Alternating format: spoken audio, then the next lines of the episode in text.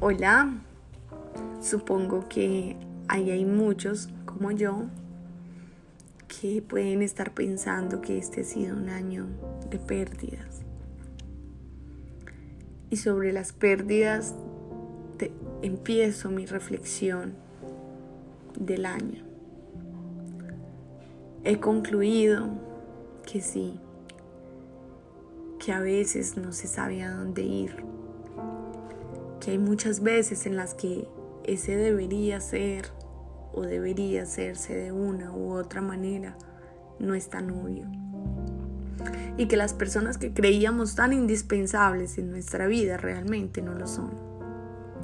Que es bueno y necesario no saber a dónde ir, dejar que la vida nos sorprenda así como debe sorprendernos el simple hecho de estar vivos. Que es fundamental hacernos conscientes de nuestras debilidades, de no autoflagelarnos con idealismos absurdos y de esta manera ser más comprensivos con el camino propio y el ajeno. Como dijo un director técnico colombiano, perder es ganar un poco. Y yo digo, sencillamente, no se ha perdido nada. Precisamente porque en la vida no vinimos a ganar algo todo nos ha sido y nos es dado.